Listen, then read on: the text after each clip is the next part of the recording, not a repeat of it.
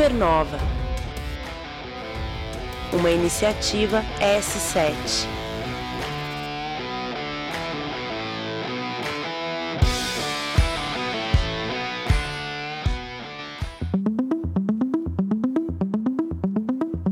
Olá, olá, querido ouvinte, Supernova 2021, episódio 25.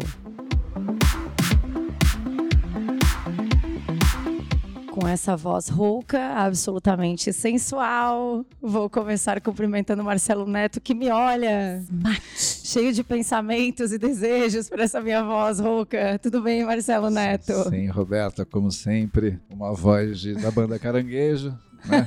vocalista, nosso convidado ainda não sabe, mas Roberta Volpato era a líder de uma banda que andava de lado, banda Caranguejo, de Criciúma. E sim, sua voz já é, já é, já é maravilhosa, mas hoje está com um toque especial aqui, estamos todos. Ah, estamos emocionados. Emocionados Temos e- convidados especi convidado especial, estamos emocionados hoje. Sim, especialíssimo, aliás, né? Estamos aqui, eu, você e a nossa querida Manuzita, fala aí. Manu, diga oi para os ouvintes. Faz tempo que você me deixa desfalcada numa mesa cheia de homens, Manuela. Estou viva, estou sã ainda. Ah, muito bom estar aqui de volta. Estava com saudades dessa bancada e hoje, com certeza, nosso episódio vai ser muito importante, muito bom. Gente, o episódio de hoje é muito especial porque a gente tem um convidado catarinense que foi exportado daqui muito cedo e hoje ele nos representa lá no meio dos bandeirantes. Tem que começar, a gente prometeu que ia fazer uma conversa descontraída, mas a gente não pode negar o repertório do convidado, então a gente vai ter que trazer uma mini bio, depois o resto ele complementa, né? Ele é uma das maiores autoridades em turismo no país, nascido em Rio do Sul, criado em Blumenau, é autor de livros sobre turismo, foi ministro do turismo no governo do Michel Temer, hoje está no governo de São Paulo como secretário de Turismo e Viagens. Está com a gente o querido Vinícius Lumertz. Tudo bem, Vinícius? Tudo bem, é um prazer estar com vocês, ouvindo a sua voz rouca, a risada rouca. Exato, exato, todo um lance. O Marcelo constrangido nesse bullying feminino aqui com a Manu e a Roberta, Marcelo. É verdade. Agradeço, Vinícius, pela sua presença. Eu estou desfalcado hoje. Eu, finalmente, É. né? Roberto Felipe Spessato está aí Um empenhado. salve, tio Fila perdeu o O episódio. Verdade. primeiro jogo é o jogo das alianças, então né, você entendeu? Não, já fechamos, já fechamos, a Fechamos, nossa né? Fechamos a nossa. Também estamos num X aqui na mesa, vocês não estão vendo, mas estamos num X. Vinícius, a gente quer te fazer uma proposta de voz rouca e tudo. Você vai contar um pouquinho da tua bio, porque só a tua bio já daria uns dois, três episódios, a gente poderia fazer uma trilogia. Você vai contar um pouquinho da tua bio, mas a gente quer saber de verdade como é que você se apaixonou, o Vinícius se apaixonou por turismo, por desenvolvimento econômico. O que que te fez chegar aqui na bancada do Supernova? Antes lá no Palácio dos Bandeirantes, mas hoje no, no Supernova, de forma especialíssima. Conta pra gente. Bom, é uma longa história. Longas histórias, eh, quando não tão bem contadas, ficam chatas. Então, não tem como contar uma história inteira, de uma vida inteira, mas se não falar de algumas coisas simbólicas. né? E o primeiro simbolismo da minha vida foi ter saído de Blumenau aos 17 anos e ter voltado aos 25. né? O que eu fiz dos 17 aos 25, eu fiz com base na Europa, na França, e na Inglaterra, e com passagens em Israel, num kibbutz, passagens em Hong Kong, na Chi- e com visitas à então China comunista, porque é fronteira, né? E viagens, muitas viagens, além dos estudos, viagens. Eu me formei em Ciências Políticas da Universidade Americana de Paris, eu já tinha feito o primeiro ano em Oxford, no Dover Brooks College, aí transferi, na época ganhou a Margaret Thatcher, cortou todos os, os tipos de apoio a estudantes estrangeiros, então eu mudei para a França. E sempre trabalhei ao lado, dei aula, sempre fiz alguma coisa eh, que me ajudasse também a me manter melhor, né? ainda que eu tivesse o apoio do meu pai, que achava que era importante naquela época, época da ditadura ainda, né? que eh, eu pudesse sair, enfim, era muito diferente de hoje. As pessoas que falam hoje em em ditadura, né, os bolsonaristas que falam, alguns abertamente, alguns forma escondida, não têm noção do que era, né, de não poder falar nada. Né? As- As pessoas não dão valor a isso, eh, a não ser quando perdem isso. Né? Mas já era o final desse processo. Né? Então eu tive essas experiências todas, eu acho que elas ah, me moldaram de uma maneira mais global. Né? Falar línguas estrangeiras também desde cedo. Eu comecei a estudar inglês aos seis e nunca parei. uma, uma fonoaudióloga, francês depois, mesmo em Blumenau. Né? Eu, fiz, eu, eu, eu fiz o discurso de formatura do primeiro curso de letras da FURB, apesar de eu ter 16 anos, porque eu era o melhor aluno de inglês dos cursos de inglês da matéria de inglês. Né? Então, eu sempre tive muita paixão pela língua. A língua é, transforma muito a percepção de uma cultura. Porque se você lê na língua, você fala a língua, né? E eu acabei me apaixonando. É, lógico, eu acabei não falando chinês por estar na China, mas tenho uma certa noção. O hebraico por ter ido para um kibbutz, né? Então, assim, o que é de experiência para quem estudou ciências políticas, é, de um lado sempre foi muito importante essa questão histórica cultural que eu vivi, vivenciei. Depois, com o tempo, eu fui olhando mais para a gestão. Aí fiz pós em gestão, fiz cursos de gestão em Harvard, eh, em Boston, na, na Kennedy School, no MD na Suíça. Enfim, eu fui voltando mais para esse lado e nesse lado eu me encontrei mais com a questão do desenvolvimento econômico, que é a questão central do Brasil. A questão central do nosso país, a questão toda da humanidade é desenvolvimento, né? de alguma forma, mas o Brasil é o paradoxo de um país tão rico, talvez o país mais rico do mundo, não ser rico, as pessoas não serem ricas. Né? Então eu me apaixonei por isso e quando eu voltei para o Brasil, em 85, eu me envolvi com o movimento de micros e pequenas empresas, fui o relator do Manifesto Brasileiro Nacional da primeira Confederação de Micro e Pequena Empresa do Brasil, tive brigas, batalhas, enfrentamos é, algumas, algumas situações até de, de, prisão por conta de defesa da micro e pequena empresa na época, né? e depois eu fui seguindo, né? a gente fez o Sebrae daqui, dirigi dirigi o Sebrae daqui, o Sebrae Nacional, enfim. Fui me envolvendo muito com a questão do desenvolvimento da pequena e microempresa e isso acabou no turismo, porque o turismo é um, um, grande pedaço disso, né? Eu acho que é meio assim, meio nesse, nesse viés de uma mistura entre experiências vividas, experiência acadêmica, né, com uma visão filosófica. Eu sempre graduei muito filosofia, história e política acima de estratégia de tática e operação. Né? Acho que as pessoas estão confundindo muito as coisas. É preciso ter um sentido. Né? E eu procurei na minha, vida, Roberta, ter sentido. Né? E eu fiz da minha vida esse sentido. E quando meu pai me mandou para fora, ele só me disse isso: você faça o que você quiser e as opções que você quiser. Você não tem nenhum compromisso em me dar nenhum retorno. Né? E meu pai era um médio empresário. Né? Não se fazia isso na época. Foi sacrifício para ele. Mas o compromisso é que as suas escolhas sejam verdadeiras escolhas por opção. Né? E eu fiz essa opção. Essa opção que eu fiz. Entendi. Eu tenho uma pergunta para fazer para jogar uma gasolina na mesa porque fatalmente a gente vai trombar na pauta de turismo. Visitando a biografia do Vinícius, tem vários temas e conceitos que ele traz e que eu acho que são bem importantes a gente trocar um pouquinho sobre isso. Vinícius, você fala muito que o turismo é uma dimensão econômica. Fala um pouco pra gente sobre isso. Assim, os economistas tradicionais, desde criação da teoria econômica, né, sempre dividiram muito a economia, todos, Smith, Ricardo, todos, em três setores: primário, secundário e terciário. Primário sendo as produções que a gente costuma ligar à agricultura e os setores chamados primários da economia, né? mineração, são os, os setores nos quais o Brasil tem grande aptidão e é onde o Brasil tem grandes vantagens comparativas e o secundário, que é a indústria, que é a transformação, onde o Brasil lutou, não ganhou a, a batalha, e hoje o, o, terciário, que é serviços. Né? A diferença da dimensão do turismo é que ela pega setores de todos, ela, ela atua em 53 setores. Né? Ela não é um setor econômico. Você vai ouvir na mídia todo dia o setor do turismo, isso. E os economistas geraram isso por comodismo, porque a conta do turismo é muito difícil de medir. Vamos lá, você vai num restaurante na esquina, aí você vai ter lá no restaurante 100 clientes. Como é que você vai saber qual é o turista e qual não é? Você tem que medir. Né? Então tem a conta satélite para isso, só que custa dinheiro e dá trabalho. O economista não quer saber disso. Então tem 50 clientes que são do turismo e 50 que são da cidade. Mas que turismo? Um pegou, alugou um carro da Localiza e veio trabalhar, né? E esse carro da Localiza foi comprado para o turismo. Então,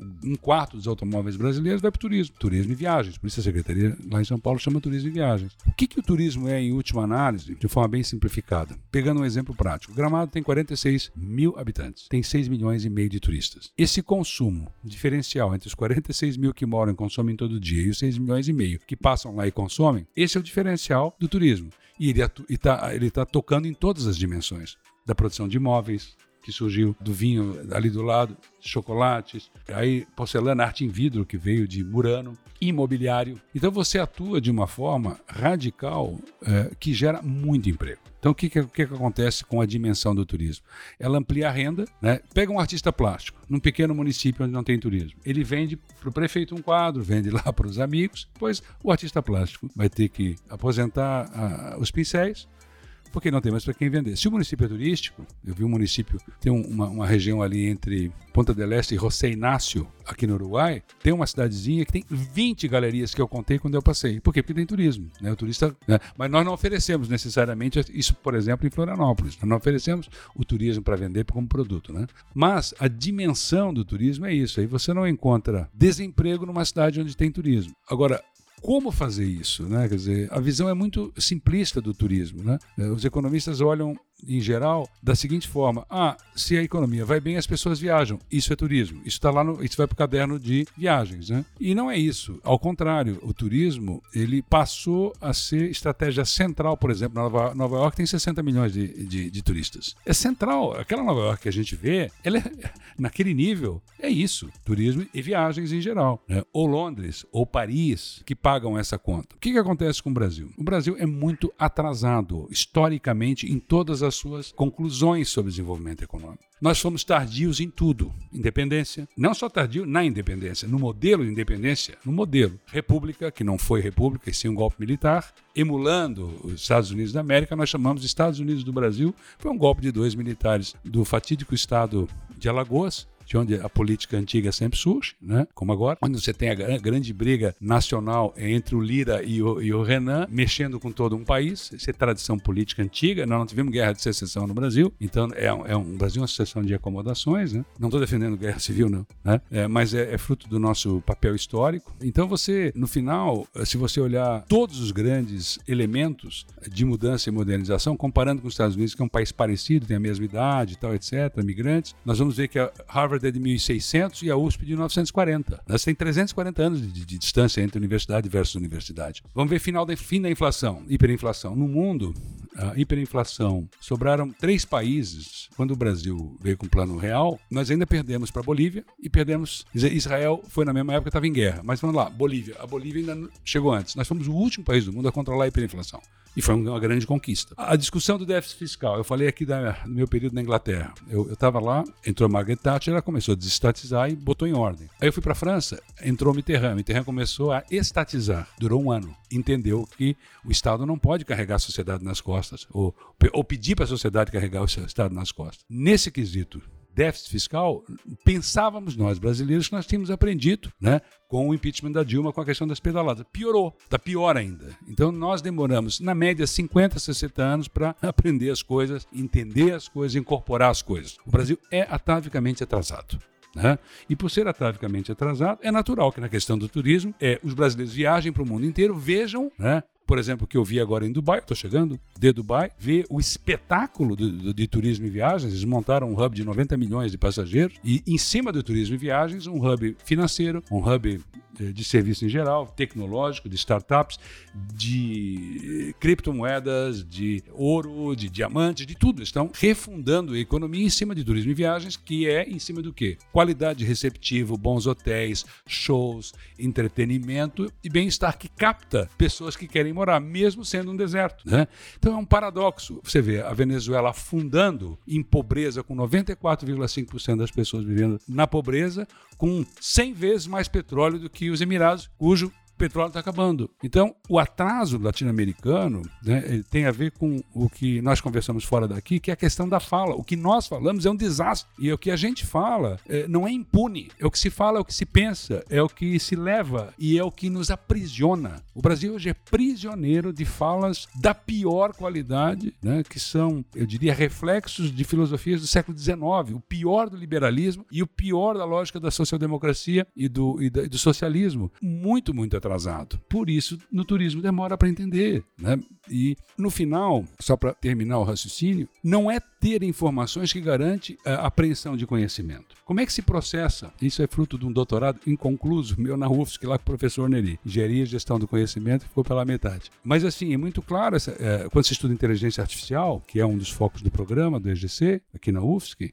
que conhecimento é a transformação da informação em conhecimento contra um repertório. É só contra um repertório. Então, todo o processamento da informação num país atavicamente atrasado como o Brasil é enganoso, porque o software roda errado. Lógico, um software bolsonarista, não importa o que ele assista, ele transforma numa conclusão bolsonarista. Um software esquerdista, lulopetista, não importa o que ele veja, não importa quanto real sejam os fatos, quanto lógico seja, seriam as conclusões, o software não roda.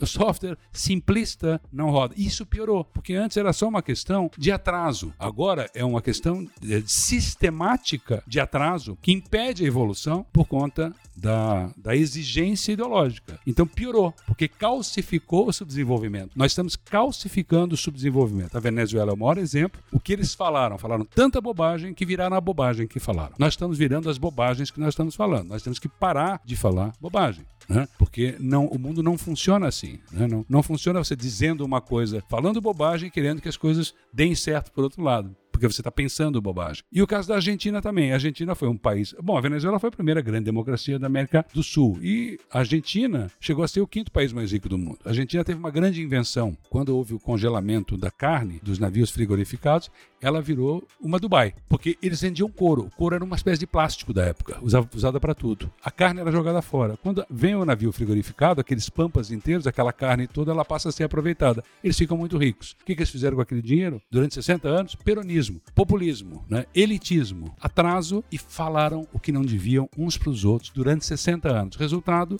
tá aí. Né? É um país que evoluiu. É um dos poucos países do mundo, como ao lado da Venezuela. Isso, como dizia minha avó, a minha avó sempre me dizia, preste atenção, né? porque quando o mal do vizinho se avizinha, o seu mal está próximo. Você não pode morar num bairro achando que as características do teu bairro sejam para todos os vizinhos, menos para você. Né? Nós temos que cuidar muito do que está acontecendo nas nossas cabeças, nas nossas falas. Se nós continuarmos assim, nós vamos virar prisioneiros das bobagens que estão sendo ditas, que elas deverão, poderão se transformar em fatos. Né? Aliás, já estão se transformando em fatos, que o Brasil não vem crescendo já faz vários anos. Essa sua fala do que está acontecendo com o vizinho, a gente comentou num outro episódio. Até eu cheguei a comentar quando a fumaça está vindo da casa do vizinho, eu tenho que ficar atento. A gente trocou uma ideia sobre isso. E pegando um gancho na fala do Vinícius, a gente também falou em dois episódios. Um a gente conversou com a Patri, que estava em Vancouver, no outro a gente conversou Floripa 2025 com o Thiago Chaves sobre a as notícias ruins, né, as comunicações ruins, e a gente trombou na temática de turismo, até porque quando a gente rodou esses episódios, principalmente o do Thiago, a gente estava no ápice da pandemia, todos mascarados, no modo ninja, isolados, afastados,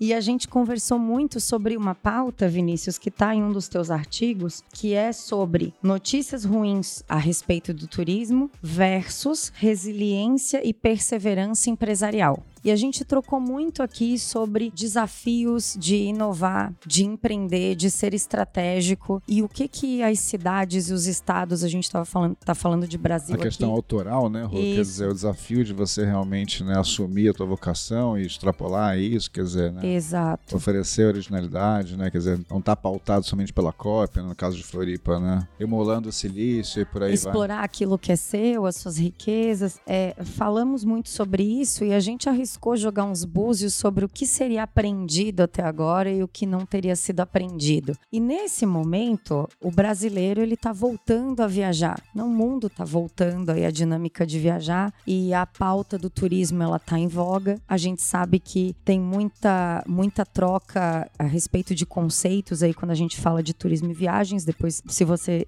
entender que faz sentido, pode explorar. Mas o nosso ponto é o seguinte: a gente tem muita curiosidade de saber o que você, né, não só pela cadeira que você ocupa, mas a sua experiência, a sua vivência. O que, que você vê adiante como desafios e oportunidades? E a gente até te autoriza a nichar para Santa Catarina, se quiser, a respeito do turismo. Quer dizer, muita gente precisou se reinventar. A gente viu muita gente em Floripa, em Santa Catarina, sofrendo. Temos uma temporada nova agora, né? Isso, sofrendo. Nossa, a cidade vai morrer, o estado vai morrer, o Brasil vai morrer porque trancou tudo, porque não tem como fazer turismo se não for com viagem, porque a gente não tem como fazer diferente. E aí agora existe essa visão de que com vacina, com as flexibilizações, agora sim a gente consegue, o papo é retomada, não é propriamente inovar. A gente não tem o histórico de uma estratégia que foi pensada para um horizonte que de repente fosse o de a gente não estar retomando agora. Então assim, o que, você tem para oferecer para a gente? Qual é a tua pimenta aí pro ouvinte a respeito desse tema? É a complexidade do turismo, são muitas camadas, 1.4 bilhão de pessoas viajando pelo mundo, fazendo coisas. Isso é a própria essência da globalização, é a própria essência do movimento, né, que é um movimento centrífugo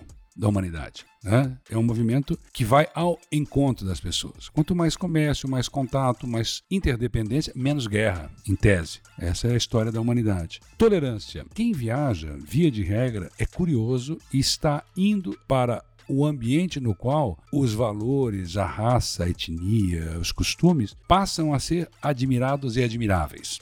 Então, isso é a antítese do movimento entrópico e contrário, que é um movimento típico que aconteceu com Trump, acontece no Brasil com Bolsonaro, e que aconteceu também é, na era dos nacionalismos europeus, com Hitler, com Mussolini, com Stalin, a esquerda a mesma coisa, direita e esquerda tudo igual nesse aspecto entrópico e nacionalista né, que é a negação do outro, o problema é o outro, o outro é, é, a soma de todos os males, né? E o turismo é a antítese disso, porque o turismo é a tolerância. Né? Tem até uma, uma encíclica do Papa Dom João, João Paulo II, que era um papa político, contra da questão da Polônia, a defesa da Polônia contra o regime soviético, né? que falava muito disso. Né? É, eu não estou querendo ser religioso, mas só fazendo um retrato de uma fala para uma grande parte da comunidade católica no mundo nesse aspecto. E isso está muito claro hoje, né? Quanto mais turismo, turismo nós tivermos, mais abertos nós vamos estar. E isso enseja uma série de mudanças de modelo mental, de fechado para aberto. Por exemplo, Florianópolis é uma capital de estado, então deveria ser o mais aberta possível, mais metropolitana possível.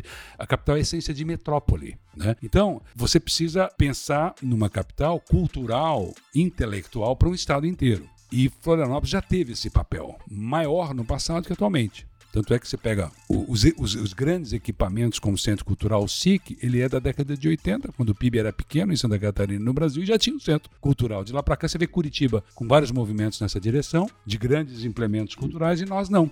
Né? Todos os, os, pequenos e médios desenvolvimentos de Florianópolis, centros de convenções, ficaram antiquados, estão velhos, né? não tem mais prestígio. Eu participei daquele novo de Balneário Camboriú como ministro, eu trouxe os recursos, está pronto, aliás, devia estar inaugurado, porque há dois anos eu deixei os recursos na conta para comprar equipamentos e a obra entregue. É um absurdo. Esse do, do, do norte da ilha, aqui em Florianópolis, é outro absurdo. Construíram um pavimento intermediário e acabaram com o centro multiuso. Então não tem só o que não tem, tem o que estragam. Né? É uma loucura isso, né? é uma insensatez. Centro de vacinação. É, virou centro de vacinação. Sabe, no, no... Bom, ainda bem que há, mas né, o propósito. Mas foi desvirtuado. Eu poderia exato, ser, poderia exato. ser utilizado parcialmente para isso. Mas você vê o, o Sapiens Park ali, eu participei também do Sapiens Park como presidente da SCPAR. Então, assim, são significados. Do velho aeroporto para o atual, tem uma diferença enorme. Esse aeroporto da Zurich, ele, se você fosse sintetizar a Florianópolis é, atávica, tradicional, parada no tempo, e a Florianópolis moderna, olhe para o aeroporto. Né? Veja a diferença de um e do outro que é a porta de entrada da cidade. Agora você precisa de do entendimento que uma capital do estado ela tem que jogar num outro patamar para que Joinville, Criciúma, Blumenau olhem como referência e não olhem para Curitiba, Porto Alegre ou São Paulo que seja. Você precisa é, entender a capital ecológica não como uma capital da paralisia ecológica, mas uma cidade de parques, e nós não, nós não temos esse movimento. É, o prefeito se esforça muito porque é uma cidade cheia de intervenções federais, abusivas em muitos casos, tecnocratas, que atrapalham muito a vida da cidade. Você tem a cidade enquanto capital cultural com uma programação baixa do ponto de vista do que seria uma capital cultural que aí calendário turismo, etc, etc. A versão náutica, graças a Deus, está melhorando com a hipótese da, da, de uma marina, mas é preciso de um circuito náutico na região, ainda tem um caminho longo, ainda que Santa Catarina seja o maior produtor de barcos de lazer. Eu vou agora para a Náutica em São, em São Paulo, vai ter uma grande feira lá. 60% dos barcos de lazer do Brasil são produzidos em Santa Catarina. Aí você vai e não tem marinas. Ou seja, há um grande complexo, a palavra complexo aqui é freudiana, e o Freud dizia que leva cinco gerações para livrar-se de um complexo. Então, esses complexos individuais muitas vezes se instalam na sociedade. E a sociedade ela fica com um certo rancor de, de desenvolvimento econômico. Porque ele é desigual, muitas vezes ruim em alguns aspectos, mas é essencial no seu quadro geral, porque o desenvolvimento é um ato moral no final da história, porque o, desenvolvimento é o ato da oportunidade. Você precisa regular melhor isso. Agora, você não pode negar o desenvolvimento, precisa melhorar o desenvolvimento. Então, capital, Florianópolis no caso, capital institucional, legal, capital cultural, metrópole, capital ambiental, capital tecnológico indo muito bem. E aí, capital da gastronomia é capital em muitos sentidos, né? E tem muita oportunidade. Agora vem plano diretor, várias mudanças estão se desenhando, e isso tudo vem com a maturidade do diálogo. Tem um movimento chamado Floripa Sustentável, eu sou um dos instituidores do movimento, que está ajudando muito isso. Né? São 40 entidades todas juntas. Eu fui um dos quatro instituidores, pessoas físicas, depois nós fomos, trouxemos as entidades e está funcionando muito bem sob a liderança da Zena Becker. Né? É uma turma muito boa, o Marcondes de Matos, aquela turma que tem tradição na cidade, o Roberto Costa, o Fiat, né? pessoas. Eh, e aí agora todas as entidades, a cidade inteira está ajudando, começando a fazer conscientização sobre modelo. Em suma, nós não temos que ter medo de visitação em parques ou de marinas. Nós temos que ter medo é de tráfico, aliciamento de jovens, criminalidade. Nós estamos com medo das coisas erradas. Por quê? Porque a fala está errada. Quando se diz coisas que não devem, quando as pessoas começam a repetir literalmente bobagens, ficamos todos presos, porque o que se fala, você vira propriedade da tua própria fala. Você não quer ser incoerente, então você fala coisas que não deve, como é que você vai mudar, como é que você vai evoluir com tanto preconceito? Então é preciso uma virada de chave. Né? Sou otimista com relação a isso? Muito. Muito. Eu acho que Santa Catarina pode ser uma potência mundial do turismo. Na época do Luiz Henrique, nós trouxemos o WTTC para cá. Eu tive em Dubai agora com o Sheik, irmão do que é o presidente do Sheik, que é o presidente da Emirates. Nós lembramos o episódio, nós estivemos lá captando esse evento, trouxemos para cá. Foi o maior evento de turismo é, privado das Américas até hoje, das Américas, aqui em Florianópolis. O Luiz Henrique tinha essa visão. E, em suma, nós temos que voltar aquele caminho que o Luiz Henrique indicava. Né? Nós tivemos dois governos depois que perderam tração, né? Porque o Luiz Henrique tinha essa cabeça de visionário e que incluía o turismo como centro, como nós fazemos em São Paulo, com o governo João Dória, que foi presidente da Embratur como eu. Em São Paulo, o turismo é central na estratégia do Estado de São Paulo. Central. Não é lateral, é central. Nós precisamos do mesmo aqui em Santa Catarina. O Luiz Henrique começou isso, né? E nós temos que voltar a isso, colocar o turismo como central na atividade ou no pensamento do Estado. Ô Vinícius, engatando aqui nesse tema, achei super super pertinente a ótica do, do poder público. Mas indo um pouco além, quando a gente fala do engajamento do público privado e o que, que tem sido as melhores práticas né, globalmente falando, que se aplicariam, seriam, no sentido mais prático possível, adaptáveis para a nossa realidade? Olha, o que tem de prático no mundo é que o turismo é atração e é atrativo, é sedução. Né? E o turismo, quanto mais o ano inteiro, melhor. O turismo, no caso de Santa Catarina, no caso de Florianópolis em especial, mas no caso de Santa Catarina de forma geral, ele não é claramente monocultura. Né? O turismo de monocultura é um turismo mais parecido com o que era o, o, que é o turismo, por exemplo, no Caribe. É o turismo de verão o ano inteiro e tal. Aqui não. Aqui o turismo ele é 360 graus. Então você sazonal. Tem sazonal e você quer que ele seja menos sazonal. Então se você tem eventos você tem ele o ano inteiro. Se você tem eventos culturais, um calendário cultural, você tem o ano inteiro. Né? Se você tem bons locais para eventos, o melhor local de eventos hoje da região sul está em São José, não está nem em Florianópolis, que é o Petri, uma das melhores salas do Brasil, que está aqui, né? Mas não conseguiu entrar em Florianópolis, teve que ficar em São José. Pelas dificuldades de licenciamento, por tudo que significa, e também pelos proprietários são de lá. Mas o que eu quero dizer? Que você precisa ter equipamento, estratégia e, e fundamentos. Fundamentos culturais, fundamentos ambientais. Né?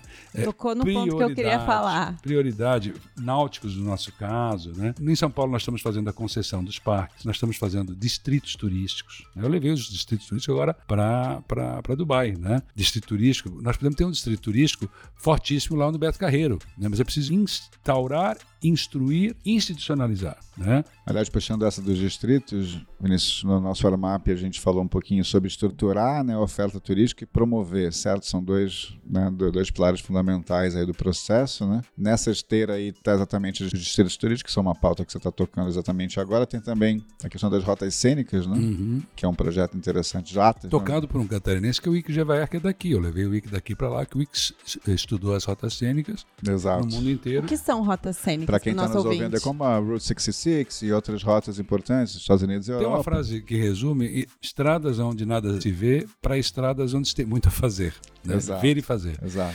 É é você criar elementos taoístas, vamos dizer assim, né? A a estrada não é um fim, é um meio, né? Porque você passa muito tempo na estrada. A estrada tem que ser agradável, tem que ter vistas, paradouros. Então nós estamos construindo esses elementos, comercialização de produtos regionais, skywalks. E o cara que está indo construir Skywalks também é de Santa Catarina, porque quem tem Skywalks no Brasil é o Bogo. Então ele está prospectando os Skywalks privados. Nós vamos fazer os públicos, né? Que são essas plataformas de vidro e tal, etc. Então, você dando prioridade ao tema, você vai construindo, porque é uma construção, rotas cênicas. Nós estamos fazendo rotas gastronômicas. né? Nós estamos sistematizando todo o conhecimento de uma região na sua produção local, produção da produção associada, das comidinhas, das coisas que tem lá, das artes, né? Tudo que tem para fazer, né? Isso dá, tudo dá muito trabalho, porque, mas ao mesmo tempo dá muita oportunidade. E na era das redes sociais dá oportunidade para muita gente de virar negócio maior. Nós temos um caso em Santa Catarina, eu era diretor do Sebrae de Santa Catarina, nós fomos premiados com um projeto lá em São Martinho. Não sei se alguém já foi na Flus House. Sim, aham. É fruto daquele projeto, foi premiado Nossa. em 1980 e alguma coisa em, em Istambul.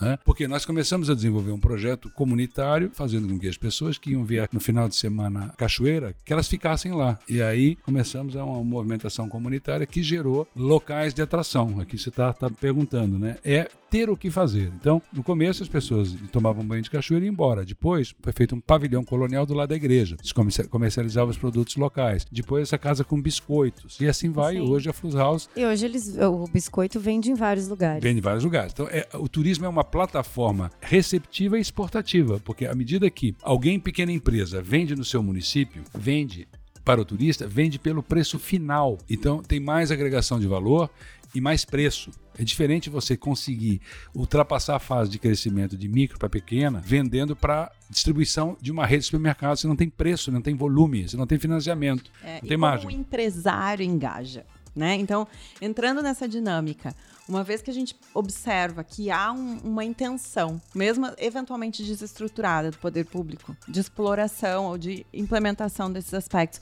onde que o empresário consegue se apropriar disso de fato e dizer isso também é meu, eu tenho oportunidade e eu vou fazer o meu papel aqui. Tem enxertar aqui, fazer um parênteses, Vinícius, puxando não só. Eu venho do setor de feiras de negócio, né, de grande porte, São Paulo, Brasil, mundo, e também, não por acaso, estou aqui no mundo de coworking, né? Então acho que até é um tanto análogo, né? Você, enfim, a tornar pavilhões inóspitos em ambientes de turismo de negócios e você rodar espaços como esse. E aí, puxando com essa questão de estruturar né, a oferta turística né, e promover. Né? É, acho que no Brasil, em particular, dado esse, esse essa anacronia né, no Brasil, em, em- em todos os aspectos do turismo, não, não é diferente. Assim, é- é, me parece que existe um- a ausência de um layer de integração assim, da esfera pública, especialmente municipal. Vai, vamos falar. Estou falando de São Paulo 2007, quando eu saí, né, antes de, de morar fora e promover, trabalhar com feiras de negócio fora do Brasil. Estamos falando de, de Floripa hoje em termos de espaço de trabalho compartilhado. Né? É, a gente aqui, iniciativa privada, aí puxando e concordando contigo, mano, a gente estrutura a oferta, né? No caso das feiras lá de negócio, a gente fazia um trabalho quase que circense, né? Usando aparelhos sucateados como AMB, etc, etc. Só assim dado, a AMB foi privatizado e está tá recebendo investimento de um bilhão reais agora. Vê que Parabéns. precisa finalmente. mexer, precisa mudar, né? Nós mudamos. Finalmente, é uma briga antiga nossa da Obraf, etc, etc, né? E sempre pedimos por um pavilhão importante. A gente, no final, enquanto promotor, a gente era o promotor da feira, a gente tinha que ser o cara que estruturava né, fisicamente, internet, etc, etc, etc. Então, nessa parte, nessa, nessa, nessa canela da estrutura, né, nesse show privado, atua e eu acho que tem que atuar, né, Vinícius? Queria ver a tua opinião, mas assim, no, no final das contas, né, acho que o Estado tem que servir como um facilitador, né, como integrador e não pro- propriamente ficar cagando regra, né? Acho que a gente nota muito, assim, aqui em Floripa, agora, né, fast forward aí 2021, né, ah, esse layer aí da, da cidade querendo assumir curadoria, né, querendo assumir. A gente, inclusive, falou sobre isso no episódio com o Fabrício Pierres, no reboot Exato. da inovação, né? Então, assim, parece aquele, né, aquele, o, o tio, tio da Suquita que tá che- chegando, né, duas gerações depois, entendeu? O negócio já tá tudo, todo pronto, todo estruturado por quem realmente né, se propôs, tomou risco, operou, empreendeu, etc. etc. Arcou com os bônus e ônus, E né? aí agora isso aqui eu tô afim de É, participar. exato. Agora eu vou chegar ali bacanão para tentar fazer alguma coisa. E exatamente no ponto que a gente precisa, precisava ali né, em São Paulo, né, há 20 anos atrás, ou 15, 20, né, nas feiras, e precisa aqui hoje, né, nos espaços compartilhados, que é promoção. Né? Quer dizer, é dizer né, que a gente está aqui há sete anos operando nesse espaço. Por exemplo, existem mais 15, 20 espaços como o nosso aqui na cidade, por exemplo, se a gente ou se houvesse uma integração de espaços como esse, a gente se promovesse, né, eh, nacional e internacionalmente, dizendo para o nômade digital ou para o travel officer, né, que Floripa está pronta para receber, assim como estava pronta também para receber, para ser o hub da América Latina em termos de, de feiras de negócio, né, coisa que nunca aconteceu, a gente começa a ter alguma integração real acontecendo, né, eh, de fato, provocando desenvolvimento econômico através do turismo de novo e aí coworking enquanto turismo também nessa visão expandida. Então, estruturar de um lado, promover de outro, né? Parece que existe uma relação esquizofrênica, né? é, Entre ambas as, as tarefas estruturantes aí. E a gente bate cabeça. Eu tô Então, entendendo que tu tá me dizendo que não tem diálogo. não tem, existe uma, uma confusão de papéis, né? É uma, uma, uma assincronicidade assim tremenda, faz que a gente perca, né? Então, para começar a ganhar, tem que parar de perder. E a gente não parece que não para de perder, né? Não, que bom que em São Paulo nesse momento, né, tá, eh, as feiras de negócio estão chegando num, num outro momento, a IGL Events também, né, com o pavilhão São Paulo Convention e tudo mais, né? Sei que em Viracopos também há iniciativas, né, Vinícius, de transformar Viracopos num hub ali de feiras e tal. Então, só fazendo esse, esse, esse paralelo, Só né, dificultando o trabalho do Vinícius, porque assim, a 15 anos. Manuela começou, Não, mas assim, Marcelo botou um mas assim, tem saída Marcelo para. lide com isso agora. Sim. Mas tem saída para isso, porque a saída para a resposta, né? Claro, claro. E ela está de volta ligada no que eu falei no início. Sim. né? Existe uma hierarquização de olhares ou de falas né, ou de entendimentos. Se você olha para a situação de forma operacional, você vai ver que ela, o tático operacional, vai estar sempre preso no porquê fazer ou não fazer. né? E fica dependendo da boa vontade de alguém. Aham. Mas se você olhar para cima, você vai ver acima do operacional e do tático, você em cima tem um negócio chamado estratégico Estratégia. que já é um olhar mais amplo, né, mais amplo sobre o significado do problema menor diante do problema menor. Isso não, não que isso seja um problema menor, é um problema menor, né? mas fica grande na medida que ele não está diluído numa solução maior. Qual é a, a forma de solucionar um monte de pequenos problemas? Uma grande solução. Né? Um pequeno problema vira um monstro. Uma barata eh, no banheiro pode virar um monstro naquele momento. Né? Mas dentro de uma estratégia maior de detetização, ela não é. Né? Ela passa a não ser. Né? Então as baratas são, estão soltas no, no pensamento. O que, que tem acima do estratégico? Tem o político. Né? E como, vamos dizer assim, caldo de tudo isso é o histórico e político. É a compreensão da evolução histórica, no caso da cidade, do seu significado histórico, do seu papel histórico né, e filosófico. Por isso, é uma capital de Estado. Então tem que se comportar como capital de Estado. Tem que pensar como capital de Estado. Não entropicamente, não centripetamente, mas centrifugamente. E isso enseja um pensamento parecido com o que era do Alcides Abreu, grande criador das infraestruturas institucionais do Estado, que é de generosidade. O problema da mesquinhez é o conflito com a lógica da generosidade. Se eu penso grande, todas as reuniões do, do colegiado de São Paulo, às segundas-feiras começam às 8 horas em ponto e terminam às 12 horas. Todas as reuniões começam com uma fala do governador ou de um secretário sobre pensar grande e por que pensar grande. Todas. É preciso pensar grande. Quando se pensa pequeno, os problemas pequenos viram monstruosos, ele, eles, te, eles te consomem. O Luiz Henrique pensava grande e eu, eu, como eu fui secretário do Luiz Henrique muito tempo,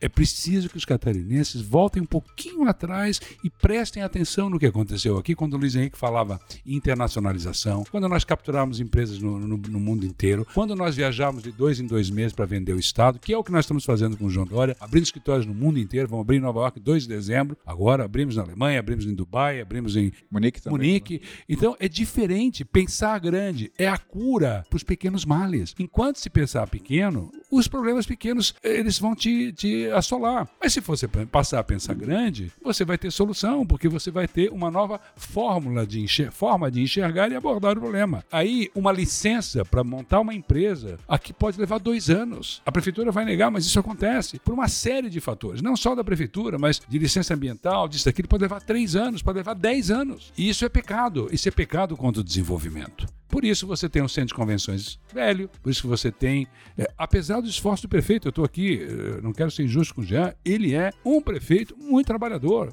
que luta contra isso tudo. Eu não estou aqui fazendo um discurso político anti um cara trabalhador. Não. É, ele é trabalhador e dedicado. Mas o modelo geral é que precisa mudar. Você não pode atuar só sobre o operacional. É preciso levantar o espectro e tentar olhar, imaginar isso aqui de outra forma, né? de, em outro patamar mudar de patamar, mudar de nível de consciência. Deixa eu te interromper, Vinícius. Eu não li o seu livro Complexo Brasil Difícil a Fazer, mas quando eu Mas li gostou esse... do título. né? Quando eu Mas quando eu li esse título, eu foquei no complexo e eu pensei nisso que você está falando, que é o seguinte: complexo é toda vez em que eu foco na burocracia, eu foco no tático operacional e eu priorizo questões de curto prazo e pensando em business, não estava pensando propriamente em turismo quando eu li isso, mas não deixa de ter aderência. E eu deixo de pensar estrategicamente, deixo de pensar a longo prazo. Sempre que eu penso na engenharia interna e eu crio muita engenharia interna, muitos percalços internos, e eu me preocupo com, com questões curtas, eu torno o sistema burocrático e eu impacto na operação. Eu não li teu livro, mas quando eu li o título Complexo Brasil Difícil fazer, eu pensei na burocracia, eu pensei nas respostas de curto prazo, eu pensei na falta de estratégia. Eu não sei se isso é o resumo do livro, eu tô só jogando. Todos os livros que eu escrevi ou dos quais eu participei, sempre é a mesma coisa. É uma luta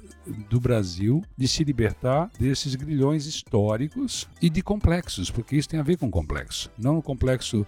A palavra complexo tem dois sentidos. Né? Tem da complexidade. Deixa eu te dar um exemplo de complexidade versus simplicidade. É um exemplo antigo da minha época lá do Sebrae, os números, os dias mudaram, mas a lógica permanece a mesma. Como é que você pode fazer uma coisa que dura duas horas, fazer levar um ano e meio? Exemplo: o registro de uma empresa na Dinamarca é duas horas. Eu registrei uma empresa na Holanda em 10 horas, minha. Né? Mas na Dinamarca é duas horas. Em Moçambique, na época, era um ano e meio. A pergunta é como é que você consegue fazer uma coisa que leva duas horas, leva um ano e meio, no limite? Como é que você consegue que uma licença para instalar um empreendimento turístico, ao invés de levar seis meses, ou três meses, ou dois meses, leve dez anos, né? Como é que você vai fazer com que uma sociedade seja eficiente quando você imputa o que se chama de custo de transação, cost of transaction, que é tudo que custa e não vale nada, só atrapalha. Né? Isso Esse gera é ponto. inflação, isso gera é, é, impede, isso Insurgência. Isso gera insurgência. isso é, assim, até do ponto de vista ético, bíblico, é pecado, porque você rouba a coisa mais preciosa das pessoas, que é tempo. E tempo significa roubar gerações inteiras. Nós estamos roubando o povo brasileiro, não entendendo a moral do desenvolvimento. O desenvolvimento é um ato moral. Aí você vai dizer o seguinte, mas todo desenvolvimento tem impacto ambiental. Ok? Então negocie-se. E aí vem a frase do professor Inácio Sachs, que é um dos criadores do termo desenvolvimento sustentável, que diz que todo bom desenvolvimento ele é literalmente negociado. Às claras. Então eu preferia que um licenciamento ambiental fosse feito ao vivo, pela, pela rádio. Porque, na verdade, você às vezes, muita, muitas vezes coloca um licenciamento ambiental eh, no órgão ambiental, publicado, não aparece ninguém, ninguém para contestar. Aí depois aparecem ações de, de ONGs contestando na justiça, sabendo que isso vai levar anos. Né? Então tem uma imoralidade no ato de impedir o desenvolvimento. Porque o desenvolvimento é onde você tem um garçom que forma com o seu trabalho de garçom, o filho médico. Tem um jovem que lava carros na região onde eu moro, na frente do meu prédio, que já formou dois filhos na universidade. E ele lava carros com um balde ou dois baldes de água e lava um carro inteiro. É o cara mais sustentável que eu conheço. Não arranha pintura. Como eu não sei, eu acho que é um case mundial. Mas ele já formou dois filhos universitários. A fluência social é isso. Ela é geracional também. Ela é na sua geração e aquele sacrifício que você se propõe a Antes, fazer. antes só de você falar, Manu, tem um ponto aqui. é, Eu falei ainda há pouco insurgência, né? É que tem muito sobre isso. Quando a gente não questiona a nossa estratégia, quando a gente não se insurge, não repensa a maneira como a gente faz, o que acaba acontecendo é que as pessoas que se deparam com essa burocracia, com essa dificuldade, elas se insurgem. Então, ao invés de eu abrir e empreender aqui, eu vou fazer em outro lugar, né? Então, não farei em Florianópolis, farei em São José. Não farei no Brasil, farei em outro país. Porque quando a gente não, não desafia a nossa própria estratégia, alguém que não vê a sua dor solucionada vai se insurgir e vai fazer com que a gente decaia. Então a gente vai para a periferia. A gente perde as oportunidades pela falta de se insurgir contra o nosso modelo, né? Acho que esse é um ponto muito interessante que eu refleti sobre o teu título do livro que eu preciso ler, né? Depois de ter falado mil vezes sobre o livro não ler, né? Sacanagem. Fala, Manu. Eu vou discordar de ti, Roberta, porque eu não acho que o empresário sai daqui por falta, por falta de conexão com a estratégia. Ele sai daqui por falta de incentivo. Ele sai daqui porque não tem receita. Mas se a estratégia está conectada com ele ou não, isso isso é uma discussão. Pode até ser que tenha uma parcela, mas eu não concordo. Eu acho que no sentido prático, prático. Sim, Para sim, ser sim. efetivo, a estratégia tem que ser aplicável, ela tem que ser executável e efetiva. Então, assim, a discussão da estratégia, ela é importante sim, mas ela não escala na base. Ela não chega na base nesse nível para descontinuação de negócio ou de produtividade. Ela chega da seguinte forma. Como é que ela chega? Ela chega assim. Se você tem um plano diretor que é feito eminentemente por arquitetos, que não, não, não contempla a lógica econômica e a estratégica, a lógica, né, o sentido geral do desenvolvimento que se dá, que quer se dar, a palavra incentivo que você usou, Manu, ela fica inapropriada. Deixa eu dar um exemplo. Se eu tenho um plano diretor de Florianópolis ou da grande Florianópolis, que os planos diretores deveriam trabalhar juntos na grande Florianópolis, né, para incentivar uma coisa num lado que não pode no outro. Você precisa pensar no global. Tudo é marca Florianópolis. Né? Então vamos lá, na prática. Quando decido estrategicamente, politicamente, historicamente meu posicionamento, eu posso levar até o último grau. Eu tenho que fazer de cima do, do histórico, filosófico até embaixo. Então vamos na prática, né? Um plano diretor inteligente em Florianópolis, ele daria incentivos ao quê? Hotelaria, coworkings, hospitais, escolas e universidades, centros tecnológicos, locais de eventos, tudo aquilo que é vocacional, ele poderia graduar incentivo. Então, por exemplo, se eu tenho, vamos pegar assim, você olha a Copacabana. Copacabana tem prédios mais altos do que os outros. Quais são esses prédios que são mais altos do que os outros? Hotéis. Se não houver incentivo para que uma decisão do empreendedor de fazer mais andares, ele ganha dinheiro mais rápido fazendo um prédio de apartamentos e aquela frente de mar teria ido embora. Ou seja, se não tivesse uma legislação lá atrás no Rio de Janeiro, nós não teríamos nenhum hotel na orla. e Pensando aqui a em Florianópolis, prazo. nós temos por sorte, porque o Queires decidiu por orgulho, por vontade, fazer um hotel que ele queria fazer um hotel, mas talvez fosse melhor negócio, pelo baixo incentivo que tem, fazer um, mais um prédio de apartamentos. Então, se você não tem isso, se você não, não tem incentivo para fazer centros de eventos, que a prefeitura e o governo digam, olha, se você fizer um centro de eventos, você vai ter uma vicinal, você vai ter um acesso, você vai ter um, um apoio, porque nos interessa centro de evento. Algo sustentável. Se você, Claro. por exemplo, você Claro. está no, no, no, no Campeche, aí você quer, gostaria que tivesse hotéis no Campeche, você gostaria que tivesse centros tecnológicos, headquarters de empresa, porque tem um aeroporto. Você pode ter sede de empresas do Brasil inteiro no sul da ilha e hotéis que dê para ver o mar. Então você precisaria pelo menos dois andares no Campeche para que alguém pudesse se hospedar e ver o mar, pudesse trabalhar no sul da ilha, pegar o avião e ir para Congonhas sem se preocupar. Você criaria uma renda altíssima na região. Aí você pode ter equipamentos culturais, etc, etc. Você faz a escolha do tipo de desenvolvimento. Isso. Agora tem gente me escutando dizendo, ah, mas ele quer desenvolver Florianópolis, nós não queremos. Florianópolis vai crescer de qualquer jeito, para um bem ou para o mal. Virá um milhão de pessoas, os arquitetos sabem disso. Não é se vai mudar, é como, né? Ou vai ser o quê? Uma Niterói? O que que é Niterói? Niterói é um lugar cheio de gente morando que não consegue trabalhar em Niterói porque não tem nada a fazer em Niterói. Então Florianópolis não pode se transformar numa cidade onde as pessoas moram e tenham que ir para o continente. Se eu não tenho marina no sul da ilha, o que, que acontece com o filho de pescador que mora no sul da ilha? Neto, bisneto pescador. Se ele conseguiu entrar na era da ostra, da da maricultura, ok. Se não, se não entrar na era da- das marinas e, do, do- e do- do turismo náutico, gastronômico, náutico lá no sul da ilha, ele vai ver cerceada a herança marítima náutica da família, pegar três ônibus para trabalhar na palhoça. Essa é a lógica. E a lógica dos equipamentos, os equipamentos de Florianópolis estão envelhecendo e precisam ser renovados. E a maneira de fazer, você tocou certo, Manu, juntar alta,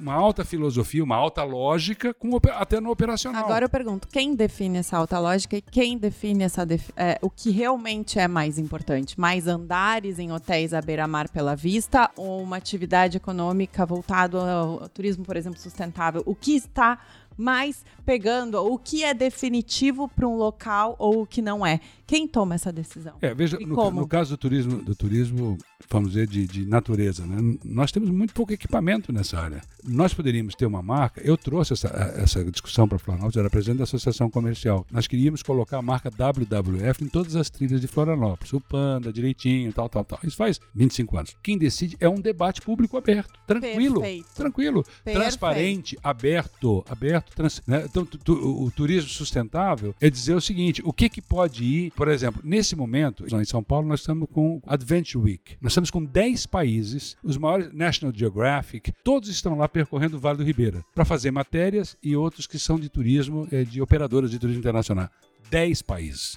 Né? Esse tipo de evento você tem que fazer aqui. O que que tem- como é que tem que ser discutido? Abertamente. Não é, não- eu estou aqui fa- falando da lógica geral dos países. Como é que os Sim. países deram certo? Bom, aí você tem que debater essas equações. Florianópolis é uma cidade pode é uma das poucas cidades do mundo que pode ter um turismo ecológico o ano inteiro, turismo marítimo o ano inteiro. Pode ter um receptivo para uma capital de estado que é necessário, porque nós somos o receptivo dos catarinenses. A capital é aqui. Se o Bill Gates vier aqui ou, ou qualquer Bill, Bill De Blasio, ou Bill isso ou Bill aquilo, vai, vai, vai ficar onde os Bill? Os Bill tem que ter um lugar bom para No ficar. hotel do Queires, você tava... Não, pois é. Mas é um hotel de, é, mas é um hotel de negócios, é, é um bom hotel.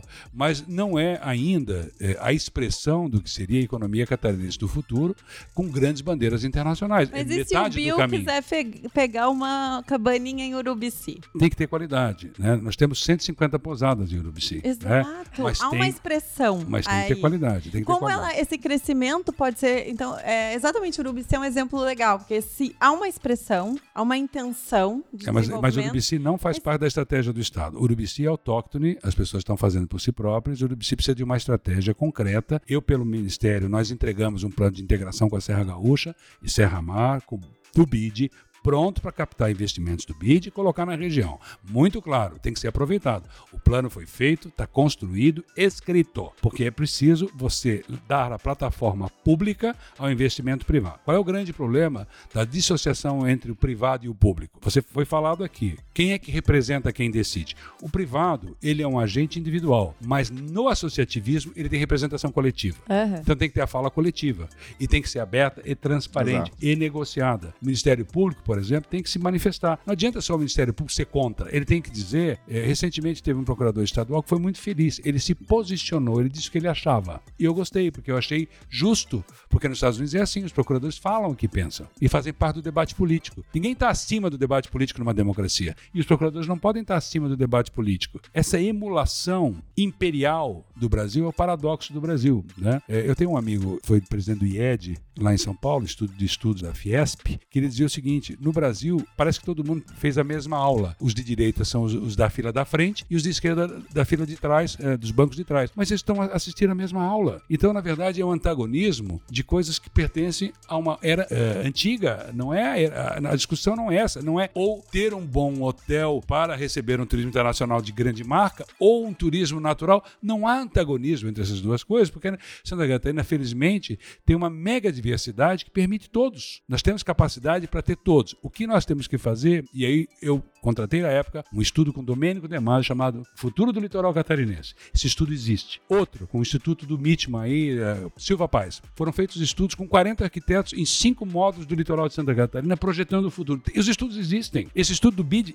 lá da Serra existe. E é para pegar o dinheiro do próprio BID, que não foi pedido. Bah, Né? Então, bah. o estudo Interessante, né? E o estudo já é- demonstra-se esse Não. interesse. no governo, né? Então, mas há isso uma- era o governo do Luiz Sim. Henrique. Vamos lá, isso parou, senão não teve Claro. mais. Tem e um aí não houve descontinuidade. aí, né? Gente, Vinícius? nós trouxemos a, a- a maior escola, a maior escola de administração pública do mundo, chama-se ENA, da França, École Nacional de Administração. Nós trouxemos para Florianópolis, instalamos aqui com esse nome no governo Luiz Henrique, teve seis conselheiros de Estado da França, formatura de Itamaraty, nosso congênero argentino aqui. Florianópolis ia se transformar na capital da gestão pública do Brasil, de ponta, com, com ligação com 40 países. O governo su- subsequente ao Luiz Henrique, os dois, foram matando a escola, a escola está lá, num canto. Né? Nós trouxemos a escola d'arte de Firenze para instalar em Joinville, escola do Michelangelo. Assinamos o convênio para instalar em Joinville na mesma lógica do Bolshoi. Os governos, depois do Luiz Henrique, acabaram com isso. É preciso olhar com muita atenção o que se fala, o que se diz o que se faz, porque dá para andar violentamente para o passado, andar para trás, dá. Se as pessoas não cobrarem, não, as pessoas não podem aceitar aqui retrocesso. somos tão autóctones, autóctones como, como a turma lá de Urubici, no final das contas. O autóctone é muito importante, é uma energia vital, mas é preciso aproveitar essa energia e fazer uma modelagem. Por exemplo, é preciso na região melhorar as atrações. Né? É preciso coligá-las nas outras atrações, porque o turismo ele é de rota. Lá você tem uma rota do vinho, você tem observação e coleta da maçã, você tem frutas vermelhas e você tem uma coisa que Gramado não tem, o gaúcho. Nós temos o gaúcho. O Gramado não tem, Gramado tem o gringo. Aí, tio? Fila. Né? Ah, salve tio Fila. Ah, Lajanada. Lajadense. É, mas é muito interessante porque o que eu tô escutando é que a estratégia, ela tem que ser abundante pro turismo. Ela não tem limites.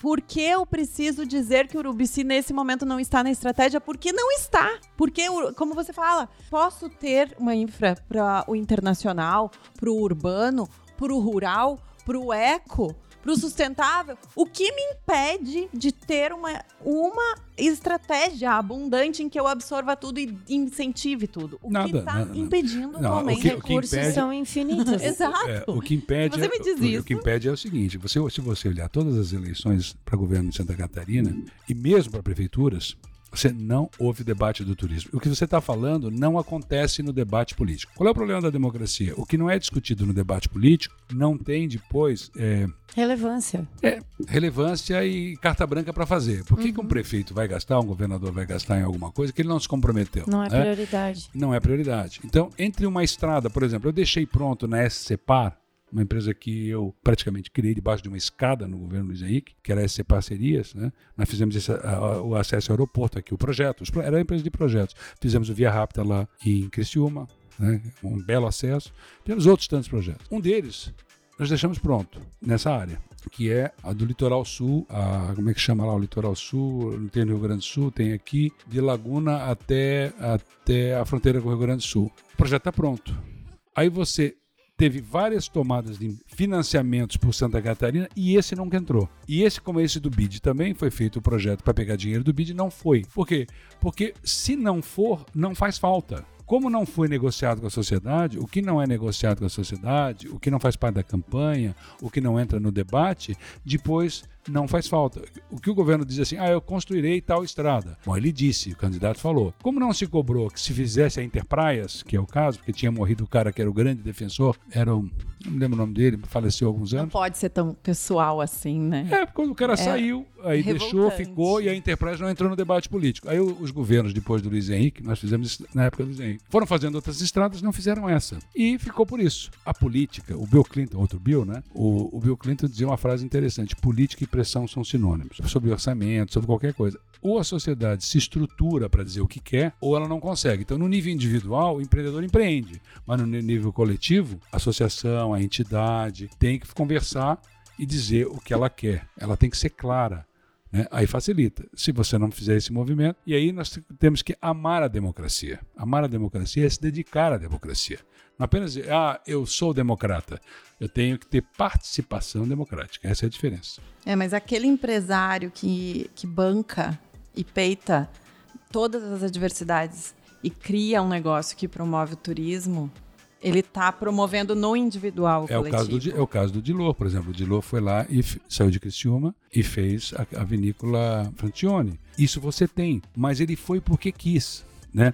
É, Propósito. O Estado tinha feito um papel, a Ipagre tinha feito os estudos, que dá, o vinho era possível, tinha feito os estudos. Então você precisa dos dois. Eu não, eu não tirando o papel, é, eu sou de Blumenau. Blumenau é uma invenção do Dr. Blumenau, né, que era um, um- um projeto de colônia, emulando as colônias do norte dos Estados Unidos, pelo Dom Pedro. Mas ele traz um artesão chamado Hering, né? o velho Hering, traz um tear. Eu sei o que um tear pode fazer. Criou a segunda maior empresa têxtil do mundo. Eu sei do valor individual, mas havendo um ambiente coletivo, você, é, você não precisa de 100 anos. Né? O É. caso de Dubai, Claro. em 20 anos, você faz, você vetoriza, você anuncia. Olha, nós temos um programa, aperte os cintos, pegue o seu assento, entre nele. É diferente, entre nele. Faça Já peguei parte. meu passaporte. Ó, e a questão da comunicação que o Vinícius está falando, né? Para a gente até ir, para as considerações finais aí, estamos com o tempo apertado. O Marcelo já está me olhando um tanto torto. Nem minha voz rouca está servindo para, a- para, Seduzir. Para seduzir Marcela para rogar a conversa. Mas assim, é muito sobre isso, né? O quanto se comunica, pegando um gancho no que o Vinícius falava sobre a questão da campanha política. Quando você sai e pergunta para as pessoas o que é prioridade, nem as pessoas que gostam do turismo, que se servem do turismo, que viajam, que querem ir a Urubici, mesmo que Urubici não, não esteja aí no topo da estratégia, elas consideram o turismo uma prioridade. Ontem no Armap nós falávamos com o Bonde que está aqui, fez uma contribuição off the record. e a gente falava o quanto o turismo ele pode ser uma indústria do futuro, que é uma fala em que vocês coadunam, né? Tal qual o agro, mas de verdade, de verdade, muita gente aqui ainda acha que isso não é prioridade, que isso é perfumaria e, e isso é uma visão enviesada e isso se propaga porque há uma comunicação nesse sentido, né? Tanto que tem até, a gente foi convidado pelo Bonde a fazer o dever de casa, a gente lê um outro artigo seu que fala sobre educação voltada ao turismo e assim, a gente não é educado para ver o turismo dessa forma. É sobre isso, a gente se perguntar do turismo é perfumaria, turismo é para quem tem dinheiro, para quem pode. Turismo não é associado à educação, então prioridade é educação, prioridade é alimento, prioridade é qualquer outra coisa, menos o turismo. As pessoas não veem o, o turismo como indústria. Então não tem um olhar estratégico, porque você se ocupa de resolver dores pontuais, dores imediatas. As pessoas não têm esse olhar a longo prazo. Então esse, esse é um ponto. Daí, não, isso é perfeito. Aspecto, nesse aspecto eu falava de estratégia, entende? Então acho que, acho que é sobre isso, Marcelo Neto. Não sei se você tem alguma consideração. Não, acho bem isso, né? A matemática, inclusive, joga a, a favor né, do discurso do turismo e, e contra né, esse, esse pseudo-provincianismo que até hoje né, muitas cidades estimulam em Floripa é estereotípico, né? No final a gente tem aqui, sei lá, um terço da população, né? É, dita literalmente mané, né? E o restante, né, formado por gente de todo o país, quer dizer, Uh, que empreende, faz negócio e, e, que a gente não vê né, nas políticas públicas aqui, como o Vinícius bem disse, né, de uma cidade né, com atribuição né, legal, inclusive, de, de, de, liderar né, o pensamento intelectual aqui do Estado, e né, não só do Estado para, para com o Brasil e o mundo, a gente não vê esse discurso sendo levado a, a cabo, né? ao contrário, vê é um discurso muito mais vamos resolver o nosso, proteger o, o, os nossos, né? mas peraí, né? também né, essa turma toda, que, quem são os nossos no final? Né? Que foi um discurso que a gente teve, um debate que a gente teve lá com uhum. o Thiago, Thiago Chaves há um ano atrás, quer dizer, vamos assumir né, o caráter cosmopolita, de novo voltando aí ao Vinícius, né, de Floripa e das outras capitais, para, enfim, entender o turismo como dimensão, né, e portanto entender que é investindo nessa frente a gente está investindo em tantas outras ao mesmo tempo. Então, muito feliz e agradecido, Vinícius, obrigado por, por estar aqui com a gente e, e literalmente aí numa, numa aula, né, expandindo para a gente, para o ouvinte aí, tudo que, o que está acontecendo que, né, o que, e o que pode acontecer nos próximos anos aí nessa retomada. Baita desafio para todos. Obrigado, turma. Manuzita. Agradecer as oportunidades, essas reflexões. Eu acredito que. Eu, há um tempo atrás eu assisti um documentário que se chama, se chama Meyembepe, que é o nome indígena da, da ilha. E os aspectos históricos desse local são absolutamente fantásticos e apaixonantes. Então, adicionar a esses elementos, mais uma vez eu vou trazer aqui meu coração, porque eu acho que quando a gente ainda sente nosso coração vibrar em algum local, em, em, determinados aspectos, parece que tudo faz mais sentido. Então, às vezes, sair um pouco também daquela fala, fala, fala, né? O mitote, como Dom Miguel Ruiz menciona num livro maravilhoso, mas falar um pouco menos agir mais, né? E Vinícius, e a gente concretizar, já que muitas vezes o discurso estratégico pode é, bombar ou, ou impedir, e além, e além com os recursos possíveis a cada minuto. Mas sim, eu acho que reconhecer que turismo seja qual a classificação, ela vai ser sim alimento, vai ser renda, vai ser receita, vai dar o pão de cada dia para muita gente. Acho que tá na hora, né? Tá na hora. Especialmente Obrigada, agora. Gente. Especialmente agora, exato. Pós-Covid, né? Vinícius Lumertz, recém-chegado de Dubai. A gente não mencionou que a gente tá chique nesse sentido, porque a pessoa chegou de Dubai, veio para cá, estamos ao vivo. Sim, obrigadíssimo. Fizemos tantas grande. gravações remotas. Todos vacinados, protocolos observados. É, protocolos observados. Vinícius está aqui, podia estar descansando, repousando, está aqui conversando com a gente. Vinícius, suas considerações finais. Pode xingar, a gente deixa, tá tudo certo. Olha, primeiro, parabéns pelo podcast, pelo tom, pela inteligência de vocês, pelo sentimento que vocês têm, pela esperança e pela busca de novas equações.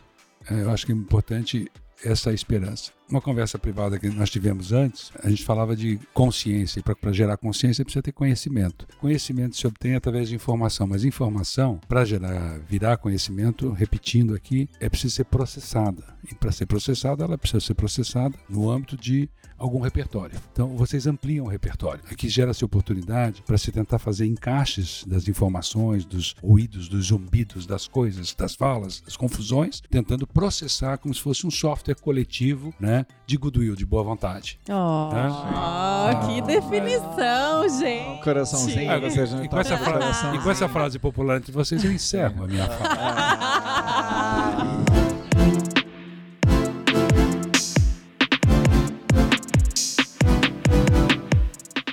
Gente, eu, eu tô tão emocionada que eu não tenho mais nada a dizer a não ser bom você não quer dar uma palhinha agora no microfone, dar seu oi, dar seu tchau, dizer que você tá feliz de estar aqui, né? Agora não pode não elogiar. O Vinícius já falou isso, agora você tem que remar junto. Tá, eu só quero dizer o seguinte: vocês é igual quem vem pra ilha, essa aqui tá apaixonada pela ilha. Vem pra cá, toma água da ilha, não vai embora mais. né? vocês hoje foram picados pelo Vinícius, a- inoculados com a religião chamada é, é, xiita, chamada turismo. Eu percebi que vocês pegaram o tom da conversa, entendeu? E depois que a gente entra nessa parada, tá, do, do- do turismo, a gente não sai mais, entendeu? Porque vira uma religião mesmo. Então nós, nós, o Vinícius sabe, nós temos aqui os grupos de Santa Catarina voltados para o turismo, nós temos os grupos nacionais, nós temos o trade nacional. Quem é do turismo é fanático, tá? Por quê? Porque sabe que é uma injustiça com o país o que está acontecendo com relação ao turismo. Olha, só falou Luiz Fernando Bond, vulgo James. Bond, É isso, tá é aqui o próprio. escondido, de preto, só observando. A gente deu uma palhinha para ele. Senhoras e senhores, um prazer e uma alegria. Estamos muito felizes, orgulhosos. É isso aí. Nos despedimos do ouvinte rumo ao episódio de novembro. É isso, Marcelo Neto? Teremos novembro Exato, e teremos dezembro. novembro e dezembro, né? Fecharemos com 27 episódios, indo pro quarto ano, quarta Estamos temporada. chiques, estamos relevantes. Querido ouvinte, muito obrigada pela Valeu, sua turma. companhia. Um grande beijo É nóis. e até a próxima.